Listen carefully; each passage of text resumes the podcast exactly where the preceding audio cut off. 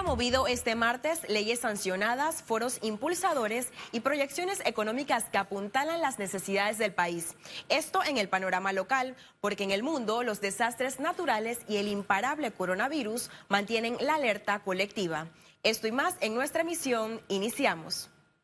Como un paraíso fiscal, así calificó la Unión Europea a Panamá al incluirla nuevamente en su lista negra. El anuncio oficial lo hicieron en horas de la mañana los ministros de Economía y Finanzas de la Unión Europea. El presidente Laurentino Cortizo rechazó la decisión. esa lista es arbitraria. Nosotros estamos haciendo todo el esfuerzo y lo seguiremos haciendo para salir de todas las listas.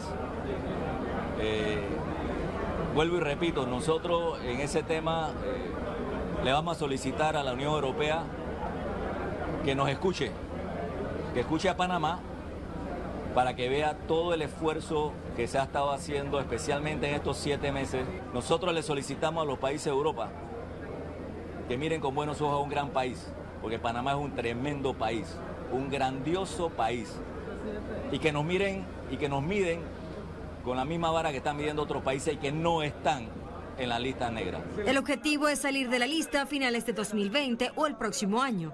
Para el viceministro de Economía, la inclusión no fue sorpresa. Esto parece ser producto y, efecto de la decisión de Gafi de listar nuevamente a Panamá en su lista gris el año pasado y en segundo lugar, no menos importante, es tomar en cuenta de que eh, esta decisión de la Unión Europea se fundamenta en una evaluación que realizaron entre el año 2015 y el año 2018. Es decir, de que muchas de las acciones que se han implementado en el último año, por ejemplo en el año 2019, incluyendo aquellas que nosotros hemos estado implementando desde el inicio de la administración del presidente Cortizo, no fueron tomadas en cuenta para esta evaluación. Cortizo señaló que no han considerado medidas de retorsión, pero sí conversaciones con los gobiernos de Europa. Agradecemos a todos su asistencia. Especialistas acusan a la Unión Europea de no realizar revisión técnica de Panamá antes de la inclusión en la lista de paraísos fiscales.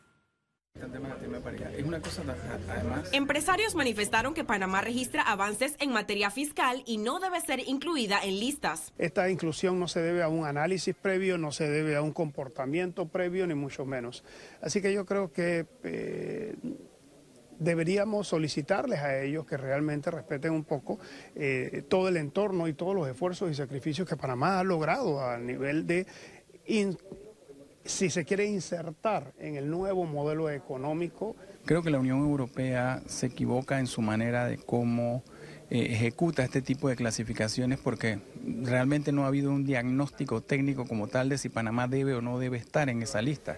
El economista Carlos Araúz vaticinó que no saldremos de la lista este año. La más fácil de salir, la, de la Comunidad Europea, pensaría yo por el hecho de que ya salimos una vez recientemente, eh, la, viceministra, la vicecanciller eh, Moines eh, estuvo allá y causó una muy buena impresión cuando fue.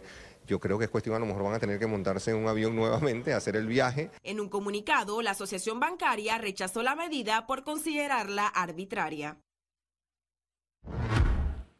El secretario general de la Organización de Estados Americanos instó a los empresarios panameños a convertirse en agentes democratizadores. Luis Almagro no dice nada. Entre protestas por partes de grupos sindicales, el secretario general de la OEA realizó una conferencia en la Cámara de Comercio. Allí disertó sobre el rol del sector privado en las sociedades. Ni el Estado, ni la sociedad civil, ni los que critican todo en Twitter de forma anónima tienen la capacidad de generar empleos y crecimiento de manera sostenida.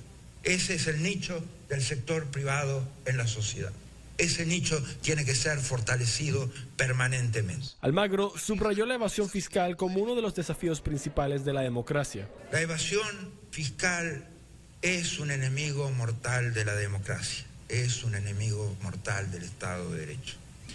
Es fuente generadora de pobreza, de desigualdad y en consecuencia es contrario al desarrollo de sociedades más justas y sostenibles. Si no nos deshacemos de la pobreza extrema y la desigualdad más pronunciada del mundo, seguiremos condenados a eventualmente, cíclicamente, volver a condiciones de populismo y mesianismo. Finalmente, el secretario general de la OEA concretamente propuso un compromiso regional de la clase empresarial para fortalecer la defensa y el fortalecimiento de las democracias. Necesitamos una Carta Interamericana para el Desarrollo Empresarial que aborde el rol del sector empresarial en las Américas, que hable principios y estándares de buena gobernanza y transparencia y ética empresarial, de la responsabilidad social empresarial, de materia del desarrollo sustentable y equidad. Queremos que el sector privado panameño participe en este proceso. Requerimos sus insumos e ideas para lograrlo. Almagro busca ser reelecto como secretario general en las elecciones de la OEA el próximo 20 de marzo. Para Econews, Luis Eduardo Martínez. La Asamblea Nacional inició la discusión de los primeros bloques para reformar su reglamento interno. Los diputados de la Comisión de Credenciales en este primer debate buscarán que los emolumentos y los pagos hacia los diputados suplentes salgan del presupuesto general del Estado. Además, se establece el voto electrónico que acredite el resultado total de cada diputado y la creación del Consejo Justo Arosemena para la entrega de medallas a personalidades destacadas. Por otra parte, los diputados que se ausenten a las comisiones y al Pleno Legislativo no recibirán descuentos directos. Y el presidente Laurentino Cortizo sancionó la ley que establece y regula el trabajo a distancia, conocido como teletrabajo.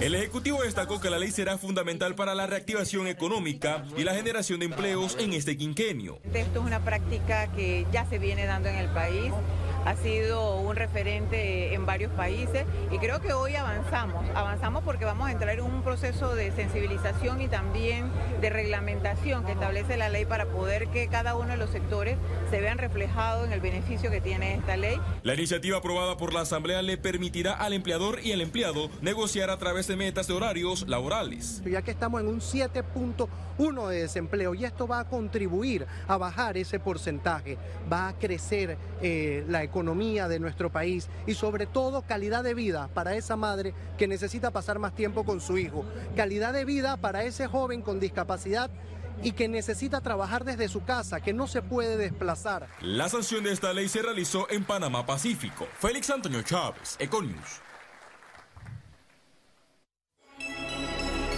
Economía.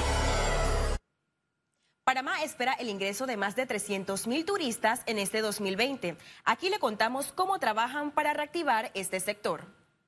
¿Hacia dónde queremos ir como industria? El Fondo de Promoción Turística proyecta 10% de incremento en ingreso de turistas. Así lo apuntaron en Metcon Forum. Nosotros calculamos que debe haber un incremento este año de aproximadamente 300 mil visitantes más al país. Eh, en diferentes eh, tiempos de estadía, diferentes eh, orígenes. Esperamos nuevamente, año tras año, ir aumentando el, número de, turistas. creo que inicialmente va a ser relativamente fácil porque tenemos un centro de convenciones nuevo.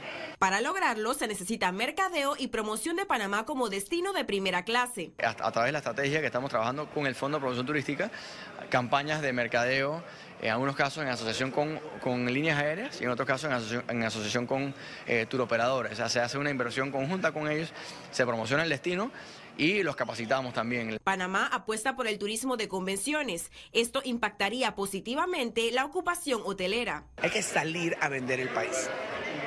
Salir a vender el país. Hay organizadores de estos tipos de eventos, hay esto. Eh, personas y industrias que se dedican a este tipo de cosas y apoyarnos con la nueva empresa que va a manejar el centro de convenciones que es SMG para lograrlo. Ahorita mismo estamos el 39% eh, de, ocupación hotelera. Eh, necesitamos realmente que se haga la labor de venta del destino que se vaya, se visiten a los mayoristas, que se le hagan los pagos. En este fórum sobre turismo, expositores acotaron la necesidad de pagar deudas a mayoristas, atraer nuevos mercados y fortalecer monedas. En Latinoamérica podemos decir que... Las transacciones realizadas en la Bolsa de Valores de Panamá en el 2019 superaron los 8.500 millones de dólares. En ese sentido, estamos apoyando. La vicepresidenta de la entidad encargada de promover el mercado bursátil, Olga Cantillo, ve positivo el volumen de negociaciones, tomando en cuenta la cifra de 2018 que alcanzó los 6 mil millones. Este año eh, hemos tenido un incremento en nuevos emisores y por ende en volúmenes de negociación por parte de los corporativos. La Bolsa de Valores cerró con un incremento de 40% en los bonos negociados con el gobierno de Panamá. Además tiene como reto sumar más bonos verdes. Ya contamos con otro bono eh, que viene verde para los primeros eh, meses del año 2020. También contamos con un primer bono sostenible que también va a venir por parte de un emisor del extranjero y contamos con iniciativas de parte de otros emisores que confiamos concluyan este año. Sentimos que eh, el mercado de valores es un buen ejemplo de cómo el sector público y el sector privado conviven este, con un propósito muy claro, que es el de eh, desarrollar aún más el mercado de capitales. Los márgenes de los movimientos de la bolsa en los últimos meses han estado en los 5 mil millones de dólares. Estiman llegar como mínimo a los 7 mil millones o superar los 8 mil 500 millones de 2019. La Estrategia Nacional Logística solo registra un 15% de avance. La Asociación Panameña de Ejecutivos de Empresa, APD, realizó un foro de desarrollo marítimo y logístico. En este espacio señalaron que tenemos pequeños avances en este documento realizado al 2030. Además, que al país le hace falta competitividad y trabajar en estrategia, trazabilidad y estándares para facilitar el crecimiento logístico y la idea sería cómo podemos trabajar en alianza con el gobierno eh, y con los actores de la región para convertir a Panamá en lo que potencialmente puede ser el real hub logístico mundial, cómo podemos compararnos con Singapur y con otros eh, puertos de, de, Estados Unidos y centros logísticos y todo lo que tenemos que hacer para poder lograrlo. Nosotros hemos identificado un avance de un 15% sobre el plan original de la estrategia que es eh, digamos, todas las bases y la estructura eh, o el punto de partida para que la estrategia eh, se pueda sostener. Ahora un resumen de la jornada bursátil de este martes 18 de febrero.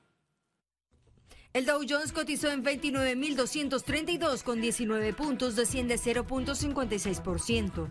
El IBEX 35 se ubicó en 10.005 con 80 puntos, disminuye 0.16%, mientras que la Bolsa de Valores de Panamá cotizó en 459 con 76 puntos, baja 0.84%.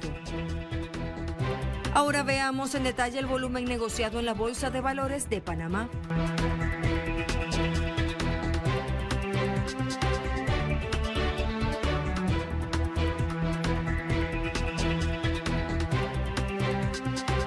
Total negociado 15 millones 981 mil 153 con 17 centavos. Al regreso, las notas internacionales. Y recuerde, si no tiene oportunidad de vernos en pantalla, puede hacerlo en vivo desde su celular a través de una aplicación destinada a su comodidad. Es Cable Onda Go. Solo descárguela y listo.